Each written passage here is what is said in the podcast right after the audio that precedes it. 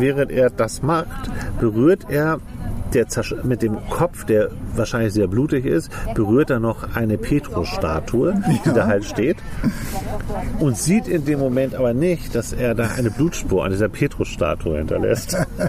Und jetzt wird es natürlich absurd. Diese Petrus-Statue wird natürlich irgendwann, sieht jemand äh, diesen Blutfleck. Ja. Und dann gibt es ja diese Mythen von der, von der weinenden Maria oder von, Ja. und plötzlich wird das halt ein Riesenthema, auch in der Presse. Sein Bruder ist ein Journalist von Benedikt Tevis. Der ist Journalist und macht da eine Riesengeschichte draus, dass es da so ein Wunder gibt. Er wollte das Judas Priest nicht antun, dass das öffentlich wird, weil er, er seine die Meinung Band war. Die Band ahnte das immer. Also im Nachhinein wurde klar, die, die wussten eigentlich Bescheid, haben ihn immer so machen lassen.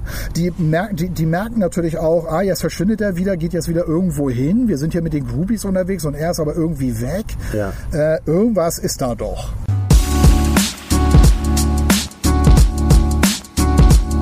Hallo, ihr seid beim Podcast Zweimannbuch. Wir sind zwei Männer, die gerne lesen. Zwei Männer, zwei Bücher. Wir verreißen keine Bücher, wir empfehlen Bücher. Wir, das sind Sven Jachmann, von Beruf Journalist und mit Büchern aufgewachsen. Und Andreas Heinecke, Filmemacher, Drehbuchautor und Schriftsteller. Wir sind Zweimannbuch und haben Lust auf Austausch mit euch. Volle Batterie und voller Sound, den werden wir heute auch brauchen. Den wir brauchen. Hi. Ja, wir sind's wieder. Und heute wird's echt krass, glaube Ja, ich. Mit zwei echt extremen Büchern, glaube ich. Ja, also meine Biografie ist wirklich ex Ich habe eine Biografie, Biografie mitgebracht. Sehr gut. Und zwar die von Rob Halford, Sänger von Judas Priest. Mhm. Haben wir Ich schon mal drüber bekenne- gesprochen kurz. Hatten wir, wir hatten das ja angekündigt. Dass du ein Fan bist, hast du ja, gesagt. und wir waren uns ja nicht sicher, ob, ob das was sein kann. Mhm. Weil klar, Heavy Metal ist natürlich irgendwo nicht jedermanns Sache. Und ähm, wenn jetzt einer äh, äh, hört irgendwie, ah, jetzt reden die über Heavy Metal, nee, interessiert mich nicht. Doch, doch, doch, das ist echt eine Hammergeschichte, weil ähm, ne, bevor ihr wegschaltet, sage ich euch mal, Rob Halford, ähm, und das ist echt spannend, äh, spannend geschrieben, auch von ihm und sehr, sehr offen auch geschrieben, ähm, ist der erste bekennende Homosexuelle im Heavy Metal Business. Super. Ja. Super Geschichte. Freue ich mich total drauf. Und ich werde mich auch nur darauf so konzentrieren. Ich werde so ein paar, paar Szenen, die sind echt hart. Also da stehen Sachen drin, von denen hatte ich noch nie in meinem Leben gehört. Ja. Und äh, es gibt auch so ein bisschen so den George Michael-Moment tatsächlich. Ach, das Klo. Ja, genau. Oh. Und böse. wenn man das bei Rob Halford liest, dann hat man es auch verstanden. Also klar, bei George Michael, äh, ich habe das nur so am Rande mitbekommen. Äh, da wurde das wahrscheinlich auch genauso erzählt, aber jetzt hier bei Rob Halford wird wirklich nochmal von ihm selber so berichtet, wie das wirklich war. Das war schon, hochspannend. war schon eine harte Nummer. hochspannend in so einer Szene. Äh, Das wäre, ich warte noch auf den ersten Fußballer, Ja. den aktiven Fußballer, der immer noch spielt, äh, der sich outet. Ist ja bis heute nie passiert. In der Metal-Szene finde ich das wahnsinnig Ja, spannend. ich auch. Ich habe mitgebracht Bernd Schwarze. Bernd Schwarze ist ein Pastor aus Lübeck, Ja. der ein Buch geschrieben hat, Mein Wille geschehe. Ähm, und es ist ein mordender Pastor. Und äh, ein so derartig mutiges, skurriles, spannendes und absurdes Buch habe ich ganz lange nicht gelesen. Ich sag mal ein Page-Turner. Ach echt? Aber haben wir ja schon hin und her geschrieben, aber hat ganz viele Ebenen. Wahnsinnig spannende Geschichte. Ja. Die Mädels neben uns am Tisch, ne? Die haben Alkohol getrunken. Deswegen sind die jetzt so laut. Deswegen werden die auch so ganz ausgelassen. Wir trinken Alkohol, auch Alkohol, aber wir wären nicht so laut dabei. Wir headbangen stattdessen in der Sandkiste. Müsst ihr mal gucken bei Instagram. Ja. Unser Headbanger auf. Hinter uns der Spielplatz und ich im Poloshirt. ja, ähm, wer will anfangen? So, soll ich anfangen oder willst du anfangen? Ja, ich, ich, ich habe noch ein Musikquiz. Ich habe noch ein. Musikquiz für dich. Ah, okay, dann steigst, fängst du an. Okay. Ja, ähm, hat, hat aber nichts mit meinem Buch zu tun. Genau heute, vor 40 Jahren, Ja. wurde ein sehr, sehr, sehr bekannter Popsong aufgenommen und produziert und veröffentlicht. Oh, Und zu diesem Popsong musstest auch Ja. du schon mal tanzen wahrscheinlich. musste? Ja, ja, musste, also weil halt alle danach tanzen. Ja. Ähm, äh, Vor also, 40 Jahren, Also ich, du hörst es heute immer noch im Radio und du denkst, wenn du es im Radio hörst, ja gut, okay, die Band hat eigentlich geilere Nummern, aber mein Gott, 1981. ja, 1981. Und heute ist der ähm, 9. September. 9. 21. September 1981. Vor Das 40 soll ich Jahren. dir jetzt sagen? Ja, das weißt du. Ja, komm, dann musst du mir Multiple Choice geben. Du hast von dieser Band alles in deinem Plattenregal. Ah, okay. Ich gebe dir noch einen Tipp. Ja. Ein französischer Bandname ist das. Und das war, und die Jungs sind damals, ne, standen alle hinter ihrem Synthesizer. Heute ist das total anders. Ja. Und sie sind immer noch, sie gehören heute immer noch zu den ganz, ganz Großen. Und wenn die heute auf Tournee gehen würden und sagen würden, hey, wir machen eine Welttournee, die wäre innerhalb von 10 Minuten ausverkauft. Aber das tun sie nicht. Ja, wegen Corona. Aber sie würden das, würden das sofort machen. Ich finde das total schwer, weil das. Sie kommen aus England, Ja, okay. Elektropop. Elektropop. Die Band ist heute noch ganz, ganz groß. Fing an mit Elektropop. Die Heute sind immer noch, äh, die sind also immer noch riesig, riesig Stadionband hoch drei. Heute aber mit echtem Drummer. Also du meinst jetzt nicht typisch Mo. Natürlich! Just can't get enough. Ich habe das die ganze Zeit äh, gedacht, aber traute mich nicht, das zu sagen. That's it. Mein Wille geschehe. Von, Soll ich mal erzählen? von Bernd Schwarze. Bernd Schwarze, ein Pastor, der ein Krimi, ein Mord, über einen mordenden Pastor geschrieben hat. Alleine das, äh, darüber müssen wir natürlich auch reden. Ne? Vielleicht sagt Also- das auch etwas über sein, über sein Innenleben aus. Vielleicht will Ja, der. definitiv. Würde ich mal sagen. Ich muss mal ganz kurz erzählen, wie ich zu diesem Buch komme. Ja. Weil das eine ganz äh, lustige Geschichte ist. Es gibt einen äh, Lehrer auf der äh, Schule meiner Tochter, der, ähm, der Musiklehrer, wir waren uns sofort sympathisch und er hat irgendwann mal unseren Podcast gehört. Mhm. Und ich mag das ja, wenn, wenn jemand dann so sagt, ey, warum macht ihr nicht mal darüber was? Ne? Was ist denn das? Darüber müsst ihr mal Darüber was müsst ihr mal was bringen. Na, nicht immer nur hier. Und, ne, dann hat er mir, und dann hat er mir beim Elternabend, musst du dir vorstellen, beim Elternabend, beim ersten Elternabend dieser neuen Schule, das ist ein Gymnasium, ja. Hat er mir dieses Buch auf den Tisch gelegt. Ach, deine Hier. Tochter hat es aufs Gymnasium geschafft? Ja, die hat es aufs Gymnasium geschafft. hat sie von ihrer Mutter. Und ich saß halt in diesem Elternabend und er legte mir, kurz bevor er musste dann los, legte er mir dieses Buch hin und sagte, er findet das total spannend. Er selbst ist, und ich möchte, ich hoffe, ich sage jetzt alles richtig, er ist Dirigent, Klassiker und hat in Lübeck äh, lange Zeit gearbeitet und äh, gelebt. Daher kennt er diesen Pastor, Bernd Schwarze heißt dieser Pastor Ja. der, glaube ich, jetzt äh, eine ganz andere Aufgabe hat in Lübeck. Der hat irgendwas ähm, im, im Kultur... Ähm, Ja, nach äh, dem Buch wahrscheinlich schon. ja, es ist ein, und da steht vorne drauf, und da fängt das schon mal an, also da ist eine Kleinigkeit, die finde ich schon mal, man kann die Verlage verstehen, ähm, ein neues sensationelles Leseerlebnis, Spannung, Tiefgang und Bernd Schwarzer Humor. Sebastian Fitzek hat das geschrieben. ja. Sebastian Fitzek ist ein guter Freund von ihm. Und äh, Sebastian Fitzek hat ihn auch dazu ermuntert, dieses Buch endlich mal zu schreiben. Hat ihm wohl auch ein bisschen geholfen. Ja. Es gibt ein Nachwort in diesem Buch, wo äh, Sebastian Fitzek das alles ein bisschen von sich weiß und sagt, nee, nee, die Idee war da. Er hat immer nur wieder gesagt, äh, schreib Ja. dieses Buch. Die sind also wirklich gut befreundet und äh, Bernd Schwarze, kann man nur sagen, ist ein wirklich, ein wirklich guter Autor. Das Buch ist von vorne bis hinten wahnsinnig spannend und skurril. Ich erzähle mal ganz kurz, worum es geht. Also skurril, allein schon an der Tatsache, es geht um einen Pastor, der Ja. Morde begeht. Vorne äh, steht schon drin, wenn du das äh, Buch aufklappst, ähm, du sollst nicht töten. Eigentlich. Eigentlich. ähm, es ist ein Pastor in Lübeck, der, ähm, der heißt Benedikt Tevis. Das, äh, der allein schon Benedikt heißt, finde ich schon lustig. Benedikt Tevis. Und Benedikt Tevis ist eigentlich äh, so ein Pastor, den sie alle nicht besonders geil finden, weil er sehr schnarchig ist, völlig verschwurbelte Andachten schreibt. Ja. Und eigentlich sitzt er auch immer vor seinem Computer und ihm fällt nichts ein. Er weiß eigentlich gar nicht, was er jetzt da noch Was soll ich heute noch predigen? Er hat noch, genau, er hat noch so eine Frau, äh, seine Frau Silke, äh, die auch immer noch in die Wunde einschlägt. Und die, das erste Kapitel ist auch, dass er in diese Kirche geht und er wusste wieder nichts und er hat dann da irgendwie was zusammengeschrieben. Und die Kirche ist auch immer relativ leer und er beobachtet auch die Leute, wie die da so abschalten, wenn er redet. Und er sitzt dann und beobachtet da seine Schäfchen und es sagt halt auch keiner groß was, dass er besonders gut war oder so.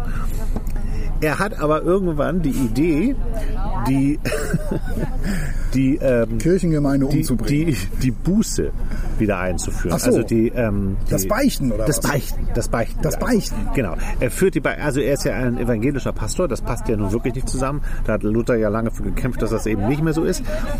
Er sieht das aber anders und er sagt, also er sieht das gar nicht aus dem äh, katholischen Glauben heraus, sondern er sagt, das erleichtert die Seele und er ist halt ähm, auch, er ist auch Seelsorger und er findet das eine ganz gute Idee.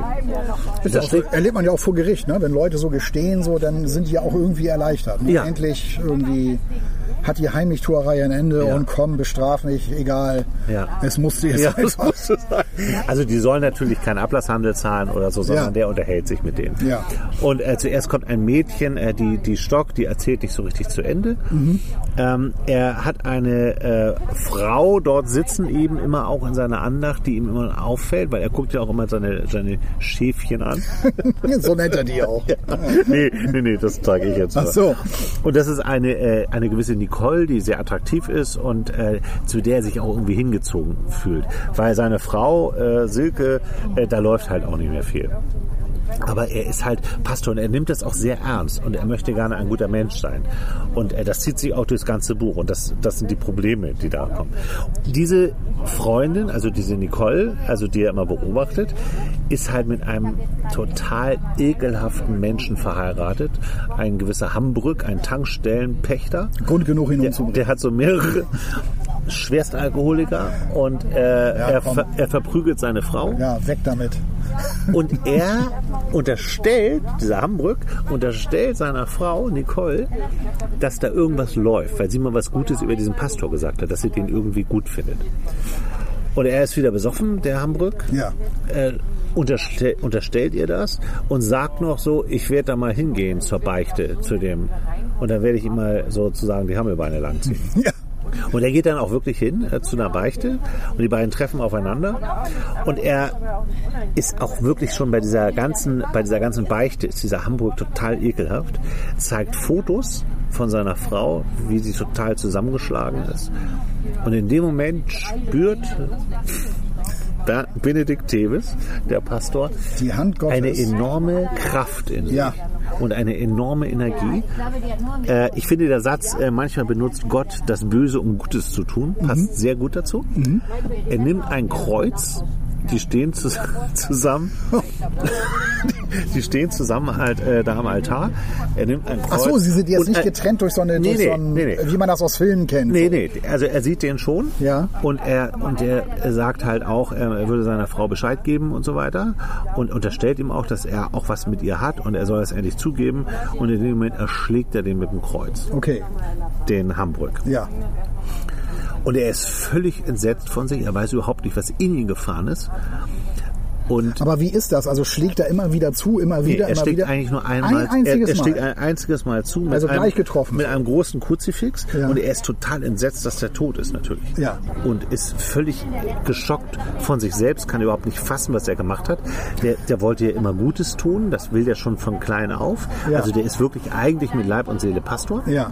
Und er weiß halt in seiner Not nicht, wohin mit dem, überlegt lange, was er tut, nimmt ihn dann aber auf den Rücken und er bringt ihn in die Krypta. Also Krypta ist ja der Bereich unter der Kirche. Ja. Und da stehen so einige ähm, Devotionalien der, der Kirche, die jetzt nicht entscheidend sind, wo selten einer hinkommt und selten einer ähm, überhaupt reingeht. Ja. Und er legt ihn da ab, wickelt ihn in so einen Teppich ein und legt ihn da einmal hin. Er geht total, er geht total stümperhaft eigentlich damit um. Während er das macht, berührt er der mit dem Kopf, der wahrscheinlich sehr blutig ist, berührt er noch eine Petrusstatue, die da halt steht. Und sieht in dem Moment aber nicht, dass er da eine Blutspur an dieser Petrusstatue hinterlässt. Und jetzt wird es natürlich absurd. Diese Petrusstatue wird natürlich irgendwann, sieht jemand äh, diesen Blutfleck. Ja. Und dann gibt es ja diese Mythen von der, von der weinenden Maria oder von, Ja. und plötzlich wird das halt ein Riesenthema, auch in der Presse. Sein Bruder ist ein Journalist von Benedikt Teves. Der ist Journalist und macht da eine Riesengeschichte draus, dass es da so ein Wunder gibt. Und er spielt es halt die ganze Zeit runter, logischerweise, weil er gar nicht weiß, was er machen soll. Und, diese, und das wird so eine Sensation. Und viele Leute kommen, um dieses, die, diese blutende Statue zu sehen. Und seine Frau, die Silke, die hat so, die ist so ein bisschen abgehoben. Sie, sie meint so, sie sei so eine Kunstexpertin. Und er erzählt es halt auch überall. Also erzählt das- es auch diesem Bruder. Ich finde das so sensationell, weil das ist so eine, das ist, das ist so eine Geschichte. Ich meine, ähm, es gibt ja auch immer dieses Gerücht, wenn du Platten rückwärts hörst, Und Das das, passt ist zu hier deinem auch, das ist hier auch, die standen deswegen vor Gericht sogar. Und Das ist diese, geil. diese blutenden Statuen und so weiter. Ich glaube, Andreas Englisch hatte auch mal irgendwie krass viel von erzählt oder so, äh, dass es das alles gegeben hat und so weiter. Das ist so, ne? Das ist so, so, so, ein, so ein Klassiker halt. Ja, ja, ja. Was äh, dann beginnt, ist natürlich eine Liebesgeschichte mit dieser Nicole. Ja. Ähm, die beiden kommen sich näher und die Nicole liebt ihn auch total. Und es kommt auch dazu, und dafür nehme ich jetzt noch nicht zu viel weg, ähm, er erzählt ihr das, was er getan hat. Ah, okay. Und sie ist aber total ruhig und hat so Verständnis dafür und so. Ich kann jetzt an der Stelle nicht weiter erzählen, wie irre diese Geschichte weitergeht. Ich kann nur jedem empfehlen, dieses Buch zu lesen. Es ist eine total ungewöhnliche Idee und der, der äh, hat auch noch so, und es stimmt einfach, der hat aber auch wirklich nur Probleme. Er ist selbst in psychologischer Behandlung, er geht immer zu so einer Psychiaterin. Ja. Die, das sind auch völlig absurde Stunden, die er da bei ihr hat. Ja. Und er hat einen äh, gewissen äh, Christian von Wagner, das ist ein Vikar. Ja. Also, weißt du, was ein Vikar ist? Ein Vikar ist ein, Lehrling eigentlich. Ach so, okay. Mhm. Und der ist total karrieregeil und hat halt Lust, irgendwann diesen Job von ihm zu übernehmen, von dem, äh, äh, von dem Benedikt äh, Tevis. Und er spricht auch immer so mit dem Kirchenvorstand und so. Ach ja, ja, und ja, sägt schon so an seinem Stuhl die ganze Zeit. Ja. Und gibt sich total Mühe. Und der sieht auch sehr gut aus. Und die, ähm, die Superintendentin da von der, von der Kirche, die mag ihn auch irgendwie, die finden ihn dann auch so ganz attraktiv und so. Und diese ganze Geschichte endet halt im, im völligen Wahnsinn. Ah, okay. Ich kann, ähm, ich man muss es jetzt wirklich aufpassen, dass man nicht zu viel spoilert. Äh, ich kann nur so viel sagen, es hat ein komplett überraschendes, sehr schräges Ende. Es ähm, werden sich, es, es sind äh, nachher lösen sich Dinge auf, äh, an die man nie gedacht hätte deswegen ist dieses, äh, deswegen sage ich auch, ne, das ist ein Page-Turner. Wenn man jetzt aber sagt, das ist ein Page-Turner, dann denkt man, das ist nur Spannung, Spannung, Spannung. So ist es aber nicht. Was ich total interessant finde, du merkst, es ist dieser Bernd Schwarze und hätten wir ein bisschen mehr Zeit gehabt, hätte ich den auch kontaktet. Ja. Weil ich mir vorstelle, wenn der jetzt wieder in die Kirche geht, was sagen denn dann die Gläubigen, die in die Kirche gehen und dann vielleicht dieses Buch kennen, dass der hier so ein Krimi schreibt. Das geht ja nicht. Das geht gar nicht. Der, der konservative Flügel der Kirche wird das nicht gut finden. Aber hier, der, unser Pastor jetzt hier, ne, unser mordender Pastor. Ja.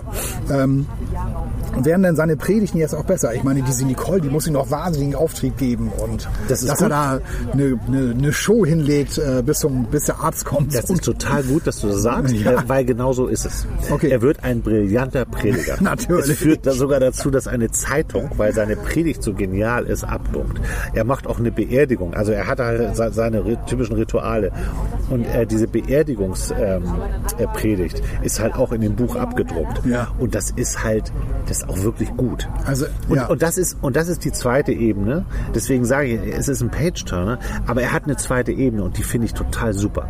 Er ist nämlich gut befreundet mit seinem Vorgänger, der der, ähm, der vor, vor, vor ihm der Pastor Ach so, der Kirche war. ja. Der lebt auf einem Hausboot. Und den besucht er oft und die beiden treffen sich. Und das ist ein hochintelligenter, sehr belesener Mann, der äh, selbst mit der eigenen Religion inzwischen zweifelt und der tief äh, philosophische Gespräche mit ihm führt, die Ja. auch richtig gut sind. Ja, ja. Also wo du wirklich, äh, ich kann, Kann man was ich, ich mitnehmen hatte, auch so, ich hatte, ja, ich hatte immer äh, gedacht, ich könnte irgendwas vorlesen, aber es ist einfach zu ausschweifend. Man muss zu viel erklären, ähm, damit das hier rüberkommt. Man lernt nur total viel über, äh, ja, über philosophische Gedanken zum Thema Glauben und Religion. Ja. Und das ist wirklich interessant. Man erwischt sich manchmal so ein bisschen dabei, dass man denkt, ja, und wie geht die Geschichte jetzt weiter? Weil diese Gespräche manchmal sehr lang sind. Äh, aber sie machen trotzdem Spaß und, und, und sie, sie bieten, sie, machen genau das mit dem Buch, warum ich das so empfehlenswert finde. Dass es eben nicht nur so ein Krimi ist. Mordender Pastor, die Idee ist ja schon genial, auch dieser Titel. Ja, die mein, Wille, schräg. mein Wille geschehe. Aber es hat eben diese zweite Ebene und die finde ich persönlich total, total spannend. Ich glaube, alles läuft super, bis dann irgendwann der Leichengeruch sich in der Kirche breit macht. Da, auch das ist ein guter Punkt, weil er, und, und du, du fragst dich die ganze Zeit, der entsorgt diese Leiche nicht. Die liegt da halt in der Krypta und er, da geht ja auch keiner hin. Dann kommt dazu, dass das Schloss dieser Tür von der Krypta irgendwie kaputt ist und dass da immer Handwerker kommen, um das, um das zu reparieren. Und er hat so, so einen Küster, der ist der Einzige, der diese Schlüssel hat und der sagt diesem Küster immer, er braucht jetzt sofort einen Ersatzschlüssel für dieses, für dieses Schloss. Und er meint, ja, ja, machen wir, kümmern wir uns drum. Und äh, er kriegt den aber nie. Ja. Und er steht halt auch einmal auf dem Altar und hält wieder so eine Predigt und nimmt auch so einen leichten Geruch schon wahr. Ja, super. und du denkst so, jetzt geht das alles schief. Und er überlegt auch, ob er diesen Blutfleck von dieser, von dieser äh, Petrusfigur mal abkratzt, irgendwie mit, mit äh, Nagellack oder äh, Entferner Ja. oder so. Ja. Und, äh, aber er macht das eben alles nicht. Und er, und er ist, weil er eben auch ein, er ist wirklich ein guter Mensch. Und äh, das steht natürlich im krassen Gegensatz zu dem, was er tut. Aber er überlegt die ganze Zeit, sich der Polizei zu stellen. Ja. Und es gibt eine Szene, da kommt er in eine äh, Polizeiwache und will sich eigentlich stellen. Ja. Was ihn davon abhält, ist Nicole. Also er sieht sich schon immer in Untersuchungshaft und äh, wie das alles weitergeht, sein, sein letzter Abend in Freiheit und so. Und er muss das tun. Es muss die Gerechtigkeit geben und Ja. so. So denkt er. In diesen Mustern denkt er ja auch. Ähm, die Nicole äh, kriegt das nicht so richtig mit, aber will ihn, also was sie mitkriegt, in jedem Fall davon abhalten. Das soll er in keinem Fall machen. Und es macht ihn natürlich auch glücklich, diese frische Liebe zu der Nicole. Ja. Und er geht in diese Polizeiwache und das ist einer der ganz wenigen Stellen in dem Buch, die ich total, total übertrieben und albern finde. Ja, ja. Das ist nämlich immer das Problem. Das ist nämlich auch immer mein Problem mit witzigen Büchern. Ne? Ja. Ähm, dass dann immer so der Hang da äh, zum Slapstick, zum, Überzo Ja. zum total Überzogenen da ist.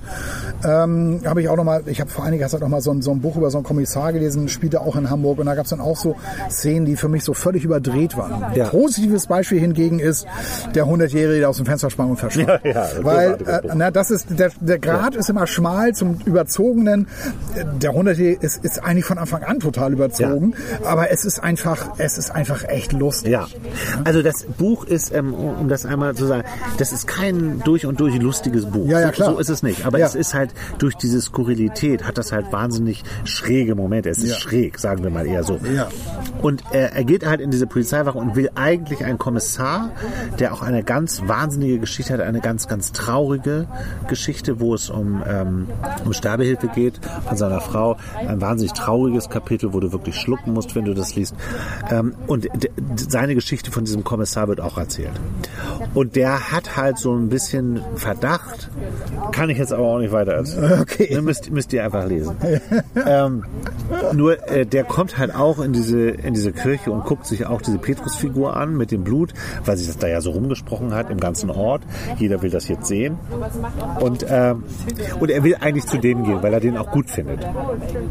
Und er geht halt in die Polizeiwache und da sitzt halt so ein jugendlicher Polizist mit dem Handy und spielt so rum und guckt nicht mal hoch. So ein Laptop-Kommissar. Ja, genau. genau. Der, der sitzt halt da auf Füße hoch und guckt nicht mal hoch, wenn der reinkommt.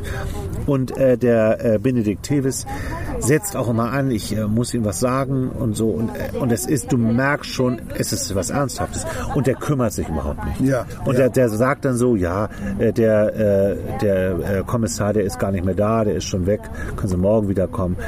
Und ich glaube einfach, dass selbst der, der Polizist, der am wenigsten Bock auf seinen Job hat, würde so reagieren. Das ist völlig überzogen und albern. Also nicht glaubwürdig so, ne? Überhaupt nicht glaubwürdig. Ja. Ähm, das kann man so machen. Ähm, ich würde, das ist auch jetzt, das ist auch irgendwie fies, dass man so eine Stelle so raussucht, die dann eben nicht gut ist. Aber es, es ärgert einen so. Ja. Ich finde, weil es, weil es so ein Detail ist, was einfach nicht sein muss. Ja. Man hätte diesen Dialog zwischen ihm und den Polizisten einfach anders auflösen können. Ja. Aber es ist wirklich eine der ganz, ganz wenigen Sachen, die einem in diesem Buch stören. Das äh, ist dann ein Kapitel, die sind auch nicht alle nicht besonders lang und äh, dieses diesen von Selbstzweifeln zerfressenen, um Gottes Willen, was habe ich getan? Es kommt dann noch eine zweite Geschichte innerhalb dieses Buchs, ähm, wo sich auch einer nicht korrekt verhält, kann jetzt auch nicht ins Detail gehen. Und ich sage mal so, der äh, kommt durch glückliche Umstände noch mit dem Leben davon. Weil auch da geht's wieder. Manchmal benutzt Gott das Böse, um Gutes zu tun. Ja. Das ist das, was auch der äh, ältere Pastor äh, zu ihm sagt, den er immer besucht auf diesem, ähm, auf diesem Hausboot. Okay. Dieser, dieser, sein Vorgänger, zu dem, zu dem er immer geht und Ja. die so tolle Gespräche führen, ahnt der irgendwas? Ich glaube ja. Okay. Das wird nicht ganz klar. Ähm, auch da kann ich jetzt leider nicht, es ist sehr komplex am Ende, deswegen kann ich einfach zu viele Sachen nicht. Aber er, Es gibt auch, auch noch ein sehr schönes Beispiel und das erzählt ihm dieser äh, ältere Pastor, der jetzt im Ruhestand ist. Und zwar erzählt er von einem äh, Autounfall. Da fährt einer in den Gegenverkehr und tötet einen Mann auf der anderen Fahrbahn. Und er, der da reinfährt, überlebt. Und du würdest ja jetzt als erstes sagen, was für ein Arschloch ist das, der diesen anderen Mann tötet. Einen völlig unschuldigen Menschen, der mit dem Auto fährt. Sie finden in diesem Auto dann eine Pistole und einen Abschiedsbrief von demjenigen, der äh, verstorben ist, an seine gesamte Familie und sagt, ich musste mein Kind und meine Frau leider töten. Also er war unterwegs, um seine Frau und sein Kind zu töten, nach Hause. Und dieser Abschiedsbrief erzählt halt die Geschichte, warum er das tun wollte. Also ein, ein böser Mensch. Und die Frage ist, siehst du jetzt halt aus einer komplett anderen Sicht. Ja, klar. Nämlich, dass derjenige, der der äh, in den Gegenverkehr gefahren ist, unterm Strich ja was Gutes getan hat, weil er Ja. zwei Menschenleben gerettet Ja, hat. ja, ja. Und diese Ja, Frage in- zieht sich in gewisser Weise durchs. Buch. Ja. Diese, diese Frage zieht sich immer wieder so äh, Ja. durchs Buch. Und der ist halt sehr weise, dieser, äh, dieser Pastor im, im Ruhestand. Und das ist so eine total faszinierende Geschichte, Eigentlich an die man auch immer wieder äh, denken muss. Wie sich was, wenn man es genau betrachtet, umdreht. Und er erzählt ihm das ja nicht umsonst, sondern er ahnt ja was. Und die Frage ist natürlich, hätte der, der, ähm, der Hambrück möglicherweise irgendwann seine Frau zu Tode geschlagen. Wahrscheinlich, ja. Also es war immer kurz davor. Und er will ihm eigentlich sagen, äh, vielleicht hast du am Ende doch was Gutes getan. Und dann hier halt wieder der Satz. Manchmal benutzt Gott das Böse, um Gutes zu tun. Ja, ein, ein kleines moralisches Dilemma, ne? Ja, Kann man, glaube ein ich, sagen. moralisches Dilemma. Ja. Und auf eine sehr schräge, originelle Art und Weise erzählt. Ich, man Das müsste, ist echt cool. Also das Ja, das finde ich ist echt ein cooles Motiv irgendwie, um Ja. so, ein, so ein Krimi Ja. zu entwickeln, ne? Ja, um, um, dieses, um dieses moralische Dilemma sozusagen. Ja. ja. Ja. Und er hat wohl mit Sebastian Fitzek da viel drüber diskutiert, immer wieder, und hat aber nie angefangen zu schreiben. Und Sebastian Fitzek hat ihn immer wieder dazu gedrängt und hat er das irgendwann gemacht. ja. Ich kann das nur, dieses Buch wahnsinnig gerne empfehlen. Es gibt, ja, also klingt, klingt echt super. Äh, äh, ja. Das ist eine wahnsinnig interessante Frage. Da kann man äh, abendfüllend äh, Ja, drüber diskutieren. Ja, ich meine, das ist natürlich eine Art von Selbstjustiz, die, die, die gehört verurteilt. Natürlich. Ne? Auf der anderen Seite kann man auch sagen, naja gut, aber äh, was, was will man denn? Also will man zugucken, bis die Frau erschlagen wird äh, von, diesen, von dieser Bestie? Nee, will man ja irgendwie auch nicht. Ja, und er handelt ja aus dem Affekt. Ja. Er handelt ja gar nicht. Also wer ist, Totschlag? Also das ist ja heutzutage, das ist ja... Ja, genau. Und er überlegt auch, ob das äh, vielleicht, ähm, weil der ihm auch droht. Ne? Also wenn, wenn er wirklich was mit seiner Frau hatte, dann der spricht schon Drohung aus. Und Ja. so. Der überlegt auch, Ja, ah, da muss er sich ich ja auch wehren. Vielleicht, genau. Vielleicht, vielleicht ist es Notwehr, ne? Ja. denkt er noch. Aber ähm, es ist keine Notwehr. Ja. Toll, äh, wo, wo du auch erzählt hast, ne? also in, in, in, er hat jetzt diese Leiche und muss jetzt irgendwie gucken, dass diese Leiche verschwindet. Ja. Oder äh, es, es gibt so ein Buch von Jason Starr, hatten wir auch schon mal drüber gesprochen, Top Job ist das. Ja. Äh, ich glaube, das ist mit das erste von Jason Starr. Und, und da, das handelt auch davon, dass einer äh, seinen Chef irgendwie umbringt, weil äh, er da irgendwie auch so genervt ist von dem. Kriegst nicht mehr ganz zusammen. Weil er genervt Ja, irgendwas, ich, oder weil er, weil, weil er sich davon verspricht, dann auch jetzt endlich Karriere machen zu können, weil der ist dann ja weg. Irgendwie so. Äh, ist schon lange her. Und äh, da wurde mir zum ersten Mal äh, mal klar, hatte ich früher nie so drüber nachgedacht, äh, wenn jemand jemanden umbringt, was das jetzt für eine Herausforderung ist, die Leiche irgendwie unerkannt Ja. verschwinden zu Ja, lassen. ja. Und davon handelt auch eigentlich dann so dieses Buch. Also und, und natürlich fliegt er auf. Jason Starr schreibt ja immer Bücher, wo du beim Protagonisten dabei bist und du am Niedergang des Protagonisten teilnimmst. Und, ne? und das erinnert mich so ein bisschen daran. Auch super lesenswert, Top Job, super lesenswert. Ja, ja. Ne, da, da kriegt man wirklich mal vor Augen geführt, wie es ist, eine Leiche verschwinden lassen zu müssen. Ja, ja. Und, du fragst dich natürlich die ganze Zeit, wie macht er das? Ja, genau, Wie, genau. wie kriegt er denn das jetzt aus der Krypto? Ja. Und jetzt fängt das schon an zu stinken und er stellt Ja. sich das auch immer vor. Er geht dann da rein und da sind überall schon diese Würmer und Maden und, und Fliegen. Und Ja, und vor allem, er müsste dann ja da runtergehen und müsste dann die Leiche wieder packen Ja. und dann quer durch die Kirche schleppen und dann Aber die irgendwo Tür ist ja mal kaputt. hin. Er kann ja. es ja nicht. Es, das ist schon. Und du denkst auch immer, auch bei diesen langen philosophischen Gedanken, ja, aber eigentlich gibt es jetzt relativ viel, worum er sich kümmern müsste. Er müsste eigentlich auch diese Petrusfiguren, das Blut da wegwischen. Ja. Und das macht er halt immer nicht. Und, und nachher verblasst es dann und so. Und dann kommt ja auch nichts nach. Und er denkt natürlich auch, ey, wenn da jetzt ein Polizist hochgeht und so DNA-Spuren nimmt, dann fliegt das alles auf. Ja, herrlich, herrlich. Klingt echt vielversprechend. Ja, kann ich nur empfehlen und vor allem, weil es nachher eine Wendung nimmt, die kann man sich nicht vorstellen. Das ist wirklich kreativ. Da hat sich, also ich glaube, von diesem Bernd Schwarze ist noch viel zu erwarten. Wenn der weiterschreibt, wirklich, der, der, der kann das. Okay. Der, der kann Krimi schreiben. Ja, super. Ja. Super. Schönes Ding. Ja. Bob Helford. Ich bekenne. Ja. Rob, Lustig ist, dass er natürlich so ein bisschen, äh, Rob, Entschuldigung. Rob Halford, Er- er hat- bitte. Ja, so er- viel Zeit muss sein. Er faltet die Hände auf dem Cover. Was eine schöne Übergabe ist. Ja, ne, passt irgendwie, passt irgendwie zu deiner Es ist relativ dick, dein Buch. Mit auch einem Fototeil in der Mitte, glaube ich. Ne? Ja, es ist, es ist in der Mitte ein kleiner Foto, gar nicht mal so viel eigentlich, aber man erkennt es. aussehen. Man erkennt Und wie es. die wieder aussehen. Ja, und wie die wieder aussehen, ne? diese langen Mäntel und die langen Haare. Und äh, er hat ja mittlerweile eine Glatze. Ja. Rob Halford, genannt Metal God. Hätte ich irgendwie auch Du hast, ja, du hast ja letztes Mal äh, schon, als wir, wir sind ja mal abgeschweift in diese, Ja. in diese Metal-Szene und in deine Konzerterlebnisse, da hast du die als eine deiner Lieblingsbands von damals. Ja, das stimmt. Äh, äh, Es kam dann immer noch was Neues, ne? Meatloaf war dann, nee, Meatloaf sag ich schon, ähm, äh, Iron Maiden war dann Genau. noch geiler und so. Ähm, aber du hast ja einen Bezug zu denen. Ja, weil ähm, also ich hatte, ich hatte damals einen, einen sehr, sehr guten Kumpel. Also wir haben uns, glaube ich, tagtäglich gesehen, haben tagtäglich zusammen abgehangen, sagt Ja. man, glaube ich, heute. Gechillt und Fußball gespielt und keine Ahnung. Also Chillen bei Metal spielen. Ja, also wir waren wirklich, wir waren wirklich unfassbar dicke, beste Freunde. Also ähm, hattest du wahrscheinlich auch Ja. so jemanden. So hatte ich auch. Äh, So wenn ich da so drüber nachdenke, ich, ich weiß gar nicht, wenn ich den nicht gehabt hätte, wie ich die Zeit in der Schule, wie ich das überlebt hätte. Und der ähm, hatte mich auch musikalisch immer so inspiriert. Also was, was der so gehört hat, hatte ich dann auch irgendwie gehört. Ja. Wir waren irgendwann beide richtig krasse Hardrock-Fans. Hast du auch so ausgesehen? Hattest du auch so lange Haare und so? Nee, damals, das hatte ich mich nicht getraut. Ich hatte Ah. viel, viel später irgendwann mal lange Haare, aber, aber da hatte ich das nicht.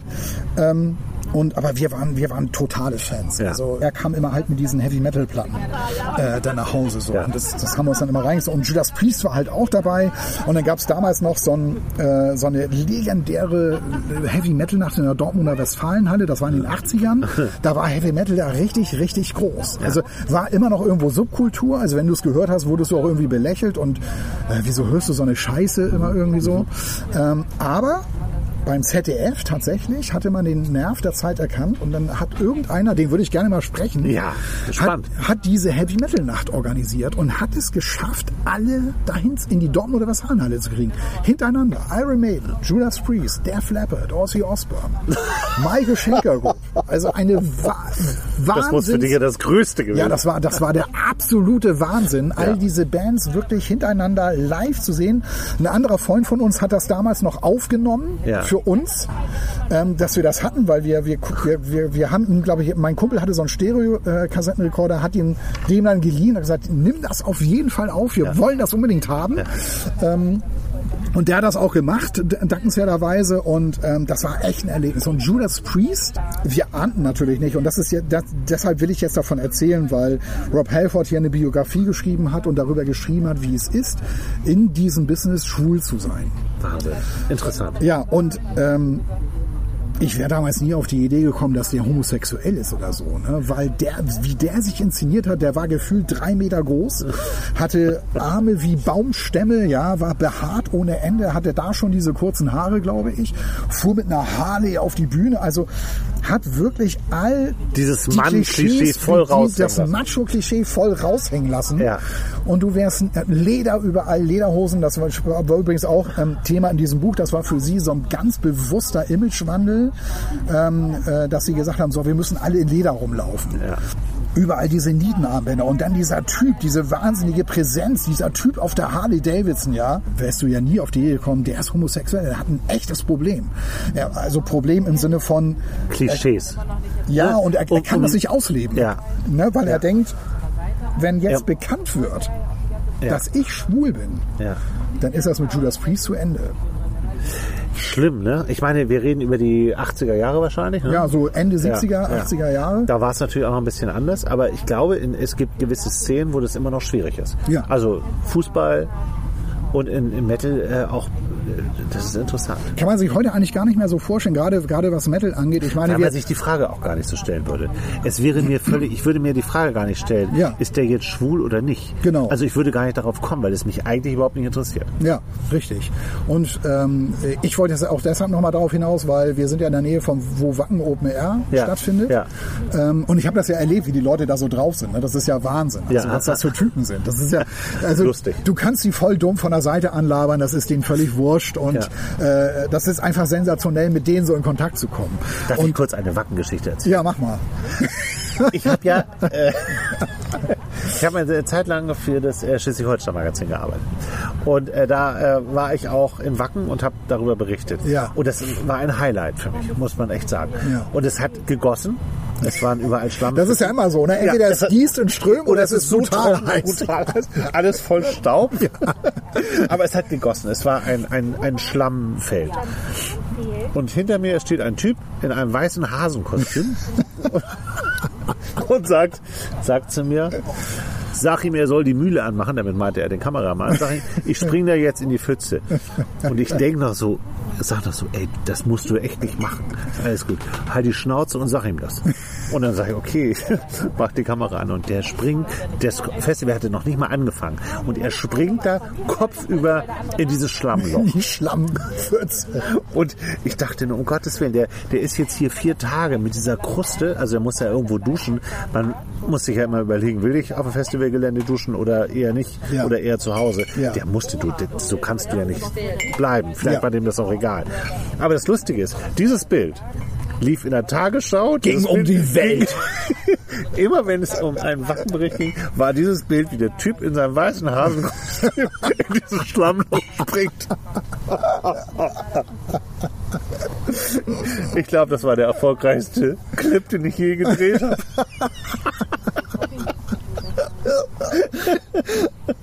Unfassbar, Ja. unfassbar. Tatsächlich, Judas Priest waren ja tatsächlich auch schon einige Male Ja. äh, beim Wacken Open Air. Sollten, glaube ich, sogar auch dieses Jahr, als es nochmal abgesagt wurde, Headliner sein nochmal. Ja, aber klar, also die sind ja Stars, ne? Also Ähm, ja, in der absolut. Szene sind die ja totale Super. Absolute, Mega, absolute Megastars, wahnsinnig erfolgreich. Ähm, wie gesagt, ich habe sie damals gerne gehört, weil er ist auch ein unfassbarer Sänger. Mhm. Also er ist wirklich diese Stimme, ähm, wie der singt, das ist unglaublich. Interessant auch, wie er erzählt, wie er entdeckt wird. Ne?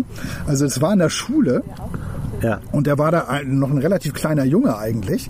Und dann sollten sie irgendwas singen, irgend so ein Kirchenlied. Und er kannte das Lied ganz gut, hat dann so mitgesungen.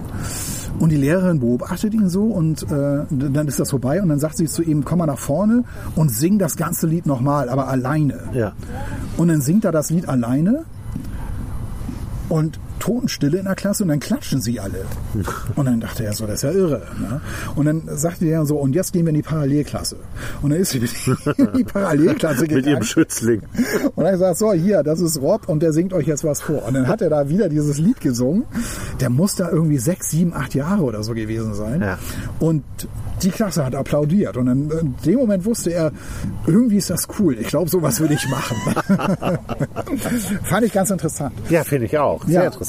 Aber dann kam- also er beschreibt auch seine Kindheit. Ja, ja, aber also von Anfang an, auch wie er so aufgewachsen, aufgewachsen ist, er in der Nähe von Birmingham aufgewachsen, Ja. also mal wieder so, ein, so eine triste Stadt irgendwie, so ein trister Ort.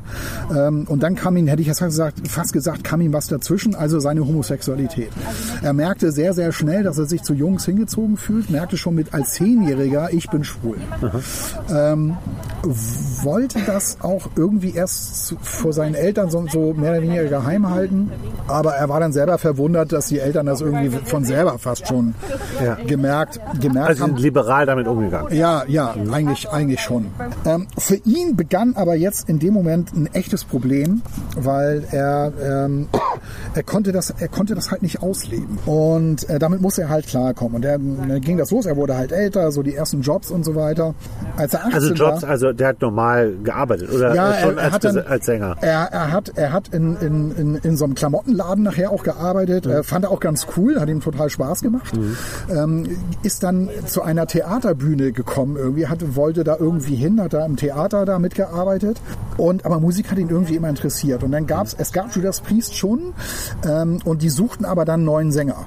Und Ach so, okay, da war er aber älter schon, da ja, war er Jugendlicher dann. Kam dann irgendwie zu ihm und so wurde er dann Sänger dieser Band, weil Ja. die halt tatsächlich einen Sänger gesucht hatten. Und ähm, was aber echt krass ist, dass er schon relativ früh anfing, richtig hart zu saufen. Weil ihn das Ganze belastet hat, weil diese Homosexualität, er konnte damit nicht umgehen, äh, er konnte das nicht ausleben, es hat ihn belastet ohne Ende. Ähm, nicht, dass er, nicht die Tatsache eigentlich, dass er schwul war, damit kam er schon klar, aber dass er kein Ventil fand. Also Ja, dass ja. eben halt, ne, so wie halt wir als Teenager irgendwann eine, eine Freundin hatten und, Und er halt uns nicht, da, ja. und er halt nicht.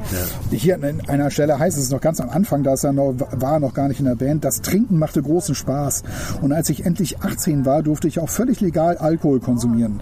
Ich unterwarf mich freudig der guten englischen Sitte, sich als junger Mann hemmungslos zu besaufen. Wenn ich abends nicht arbeiten musste, ging ich meistens ins Dirty Duck, ein Pub, der gleich um die Ecke lag. Schon bald bestimmte die Sauferei meine Freizeit. Dabei war ich schon damals kein Gesellschaftstrinker. Ich hatte nur ein Ziel. Ich trank, um betrunken zu werden. Der beste Weg zur Besinnungslosigkeit hieß Barley Wine, ein Starkbier, von dem ich gewöhnlich ein paar Gläser runterkippte, bevor ich mir eine Mogadan einwarf. Meine persönliche Variante des Herrngedecks. Mogadan ist ein starkes Mittel gegen Schlaf- und Angststörungen und wenn ich nach einem Drink ein oder zwei Tabletten nahm, war die erwünschte Wirkung ein warmes, schummriges Gefühl. Oh. Also er litt auch Der irgendwie... hat auch äh, Probleme mit, äh, mit Drogen, Alkohol. Klar, Ja, ja. ja. Hatte das auch nachher, also da war er schon äh, ein gemachter äh, Heavy Metal Star, große Probleme auch mit Kokain, Alkohol, da kam alles zusammen. Er wollte sich auch umbringen mit, mit Schlaftabletten. Aufgrund der Tatsache, dass er sich nicht äh, sein Ja, Leben weil, leben konnte. ja weil, weil sich das immer weiter aufstaute. Weil er, das war bei ihm ein massives Problem. Er hatte ein massives Alkoholproblem, massives Kokainproblem, ähm, kam davon aber los. Aber äh, war tatsächlich war tatsächlich so weit, sich umzubringen, äh, ging dann in eine Klinik und hörte einfach auf zu saufen. Also schaffte er es einfach, ging zwar zu Alkohol, an anonymen Alkoholikern, aber äh, sagte irgendwann auch, äh, die Nüchternheit war für mich der Segen überhaupt.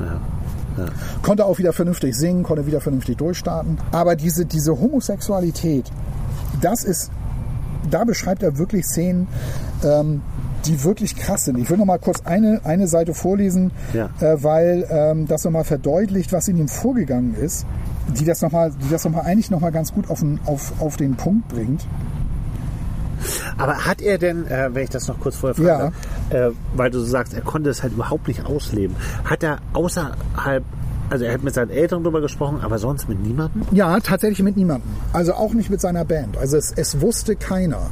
Er Ich, glaub, ich glaube, seine Schwester wusste es, Ja. aber sonst wusste das keiner. Er wollte das Judas Priest nicht antun, dass das öffentlich wird, weil er, er seine die Meinung Band war. wusste es auch nicht. Die Band ahnte das immer. Also im Nachhinein wurde klar, die, wussten eigentlich Bescheid, haben ihn immer so machen lassen.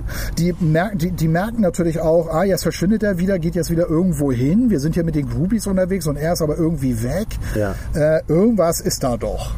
Er Also- dann so in Puffs und so. Ja, ja, also die, die haben, ich erzähle gleich, wo er hingeht, Okay. weil das ist wirklich Okay, hart. ja. Ich, also ähm, es, äh, später, es gibt ja auch eine Reihe von Szenen in diesem Buch, also wo er auch sein dieses Selbstmitleid äh, immer wieder thematisiert, äh, wie er sich dann halt da den Drogen und dem Alkohol zu Hause hingibt.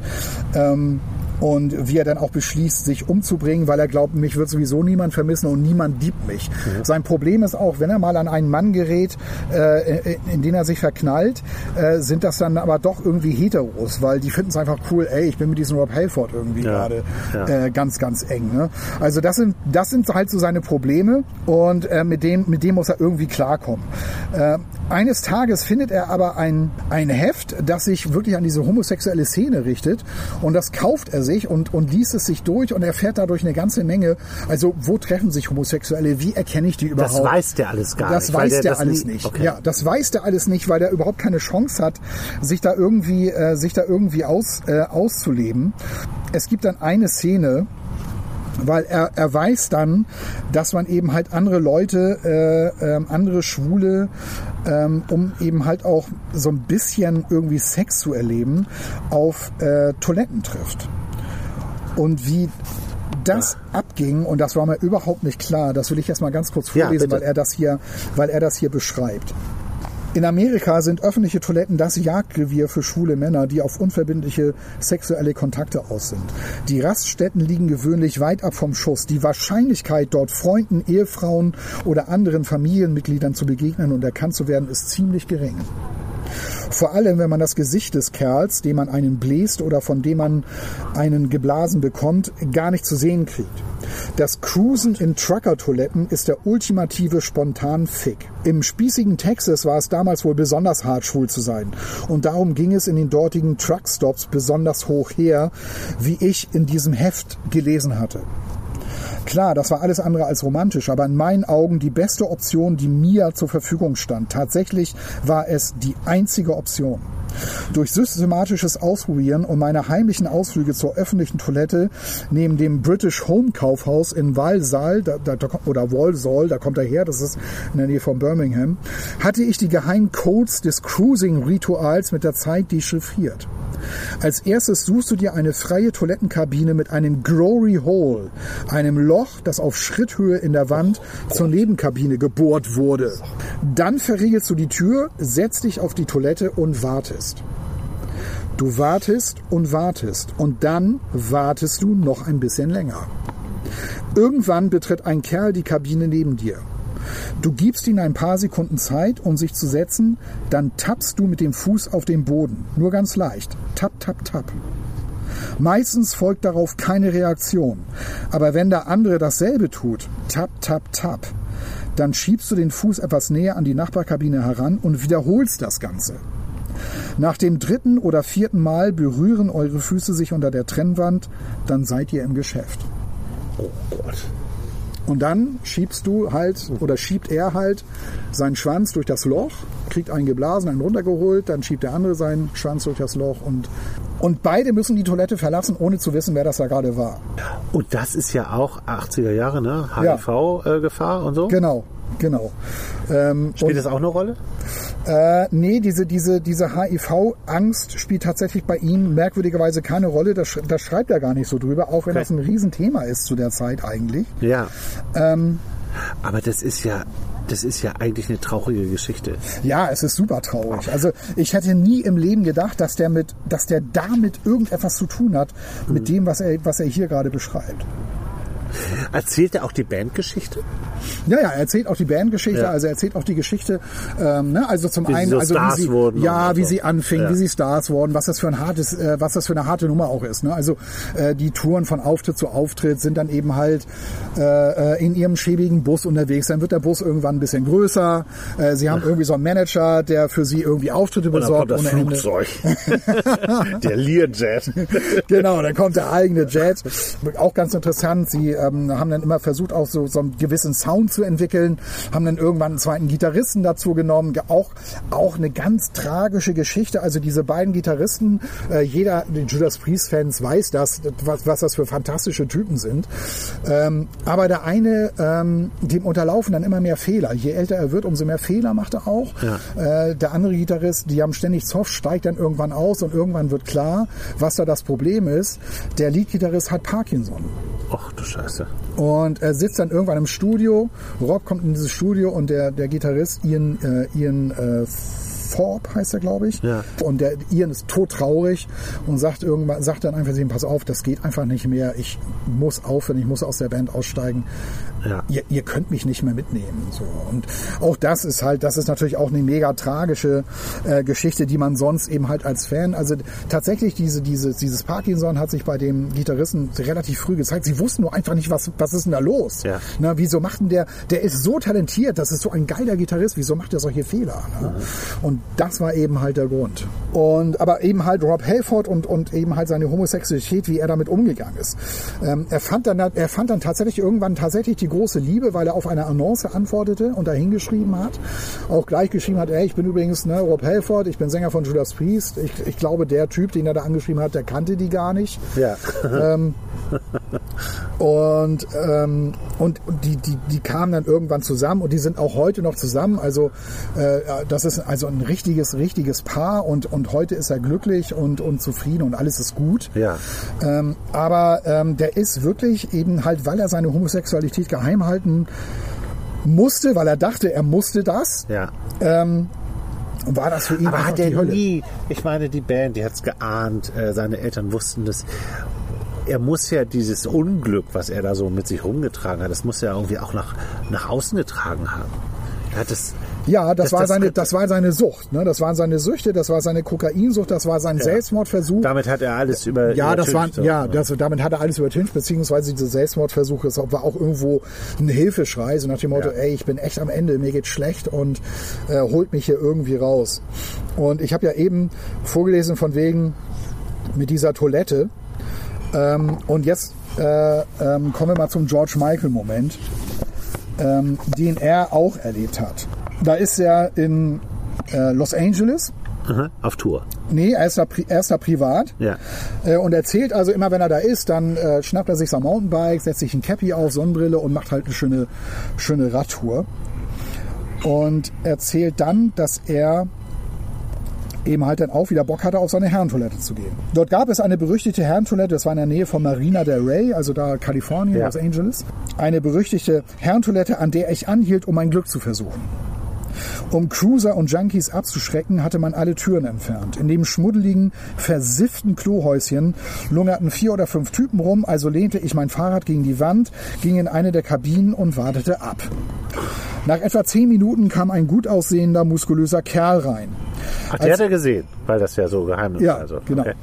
Als er an meiner Kabine vorbeilief, warf er einen Blick rüber, lächelte und nickte mir zu. Meine Hand wanderte in meine Radlerhose und ich fing an, mich zu streicheln. Ich wäre dann soweit. Er stand mit dem Rücken zu mir am Waschbecken und sah in den Spiegel oder besser gesagt auf den polierten Edelstahl. Da die Junkies sie immer wieder zertrümmerten, gab es keine Spiegel mehr. Er lächelte mich an. Mit der Hand zwischen meinen Beinen lächelte ich zurück. Endlich drehte er sich um, sah mich direkt an und griff sich unter das Hemd, um seine Marke herauszuholen. Scheiße. Hiermit sind Sie wegen unsittlichen Verhaltens in der Öffentlichkeit festgenommen, sagte der Cop. Ach du Scheiße. Mir schossen eine Million Gedanken durch den Kopf. Das war's, ich hab's verbockt. Es wird in den Zeitungen stehen, jetzt ist alles aus. Gleichzeitig fühlte ich mich seltsam ruhig.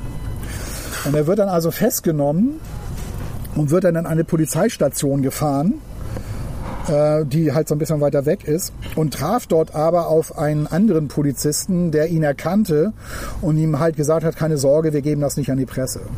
Ah, okay. Und Rob Halford schreibt dann, ich hatte Glück gehabt. Mal Der wieder. Star, Star-Bonus. Ja, genau, genau. Also ähm, das, das ist halt eine Geschichte, die zieht sich hier durch das ganze Buch. Natürlich, ähm, also ich, ich habe jetzt, ich, ich habe das jetzt natürlich auf jetzt auf diesen Aspekt fokussiere aber ich, das finde- jetzt mal. Aber das ne? ist das Interessante. daran. Ja. Also das verstehe ich. Du hast natürlich, dieses Buch ist natürlich voller Abenteuergeschichten, weil das ist natürlich diese klassische Geschichte, ein paar Jungs, kennen keine Sau, äh, kommen zusammen und werden zu Weltstars. Sowas Ja. will man natürlich gerne lesen. Dann diese ganzen absurden Geschichten, die sie auf Welttourneen abspielen Ja. und äh, die waren ja, wurden ja auch groß, richtig, richtig groß in Amerika. Äh, das, das war, das ist halt so, du merkst dann wieder so, wenn du so etwas liest, Amerika, England, das ist das Nonplusultra, darum geht's. Ja. Weil wir sagen immer, ja, aber hier in Deutschland, da sind alle immer so euphorisch. Ja, sind sie auch. Das wird hier in einem Satz abgehandelt. Ne? Deutschland empfing uns immer warmherzig, ist irgendwie so ein Spruch. Leider wird auch Wacken, Open Air gar nicht, Ach, schade, ja. gar nicht erwähnt. Ne? Ja. Aber du merkst halt, es geht nur, nur um Amerika, England, vielleicht noch absurde oder halt abenteuerliche Ausflüge nach Japan oder, oder Brasilien, Ja. wo sie vor 100.000 Ja, Menschen Brasilien ist ja so ein Ja. Metal, Ja. Metal-Ort auch. Ja, der, also der, der, der totale Wahnsinn. Ich könnte jetzt noch viel, viel mehr äh, äh, vorlesen noch aus diesem Buch, weil ich mir einfach noch viel mehr, viel mehr Szenen äh, rausgeschrieben habe. Ähm, ja, wie wurde das letztendlich bekannt? Er hat dann irgendwann ein Interview gegeben bei, bei MTV. Ähm, er wurde da auch auf die, guck mal, jetzt, diesen Rasenmäher. Wir fährt ein Rasenmäher und der hat vorne Beleuchtung. er fährt hier durch die. Hier, hier ist, es ist voller Stühle hier und Tische. Wir, stehen, wir sitzen in einem norddeutschen Biergarten, muss man sagen. Ja. Und hier haben wir nicht diesen, diese Kiessteine, sondern hier ist Gras. Und das wird gerade gemäht.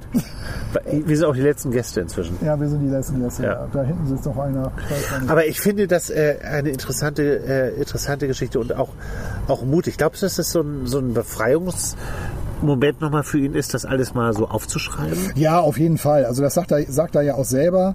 Also dass er, er will sich das von, von, von der Seele schreiben. Wie gesagt, bei MTV ähm, hatte, er, hatte er das dann einfach erzählt. Ja. Äh, Weil er auch gezielt darauf angesprochen wurde. Ne? Ja, es gibt ja irgendwie Gerüchte. Äh, es gab auch vorher schon so Pressekonferenzen, wo es immer schon so durchschlug. Und da sagte er immer, das hat nichts mit Musik zu tun, irgendwie, das hat nichts mit unserer Arbeit zu tun. Äh, nächste, nächste Frage.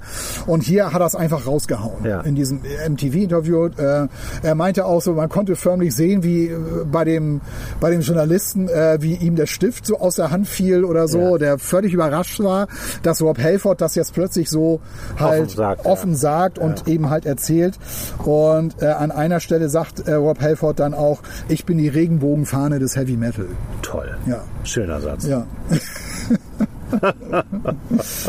Also schon, es ist schon interessant, wie gesagt, auch, auch, er gibt auch offen zu, dass er mittlerweile die Songtexte vom Teleprompter teilweise abliest. Ja. Weil er sagt auch ganz offen, er befürchtet, dass die Drogen und die Alkoholsucht, dass die, dass das, dass das davon jetzt ein Resultat ist, weil er die Texte vergisst.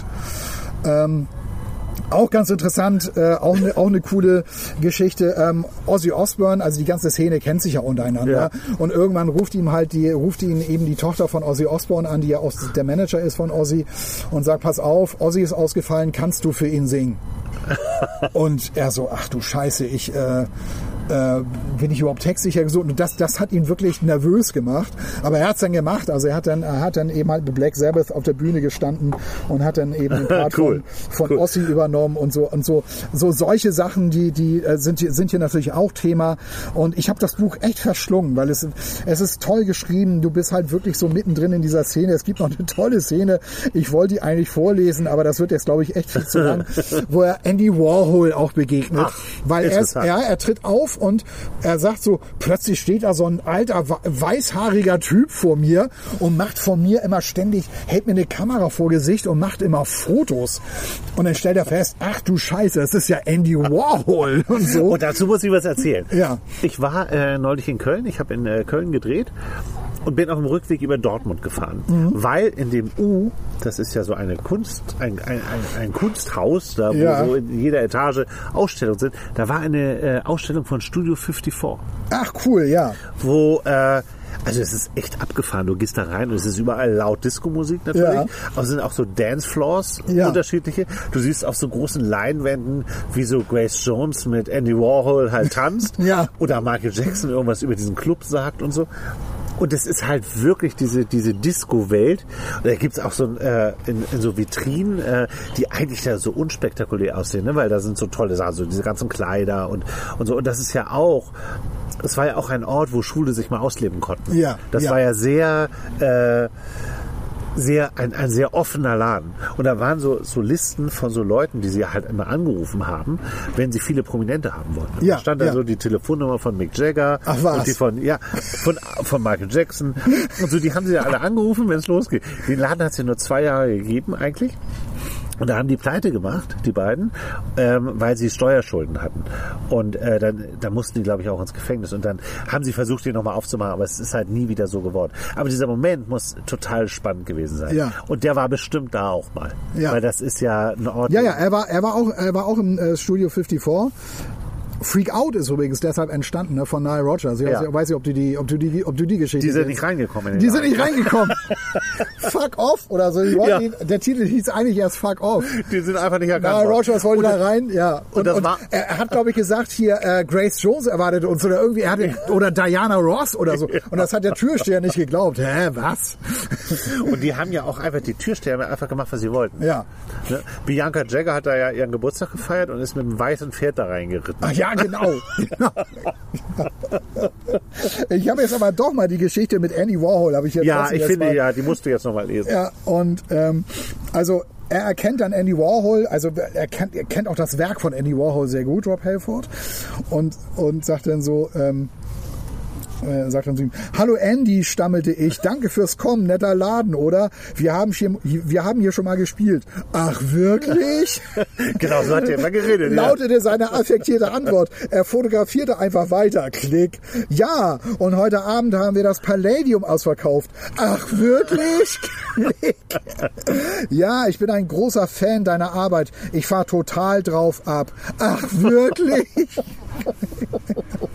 Ich hatte schon ein paar Drinks intus äh, und versuchte jetzt mit ihm irgendwie ins Gespräch zu kommen. Ich probierte es anders. Ich freue mich immer riesig, nach New York zu kommen. Ach, wirklich? Na schön. Ähm, er starrte mich mit großen Augen an und lachte nervös. Ich habe schlechte Nachrichten für dich, Andy, informierte ich ihn. Ach, wirklich? Und dann hat er ihm so eine Handschelle angelegt, hat er ihm eine Handschelle angelegt und sagt zu, sagt zu Andy Warhol, ich habe den Schlüssel verloren. Ach, wirklich? So geht das die ganze Das Zeit. muss der Wahnsinn. Dieser Club, da wäre ich gerne mal gewesen. Ja, eigentlich ja. Ne? Ja, da, das hätte ich gerne mal miterlebt. Wie Menschen so durchdrehen. Ja, ja, ja. Auch so die ganzen Ja, Frauen ganzen- da, ja. ne, diese, das muss ja echt Wahnsinn gewesen sein. Ich habe mal, ich habe mal, ich habe tatsächlich mal, das war auch äh, in diesem Nile, in dieser Nile Rogers Dokumentation, die ist wirklich super. Ja, das glaube ich. Äh, da waren auch so Bilder von äh, Studio 54 waren da so drin, Ja. ne, wie so eine Party, was da so abging.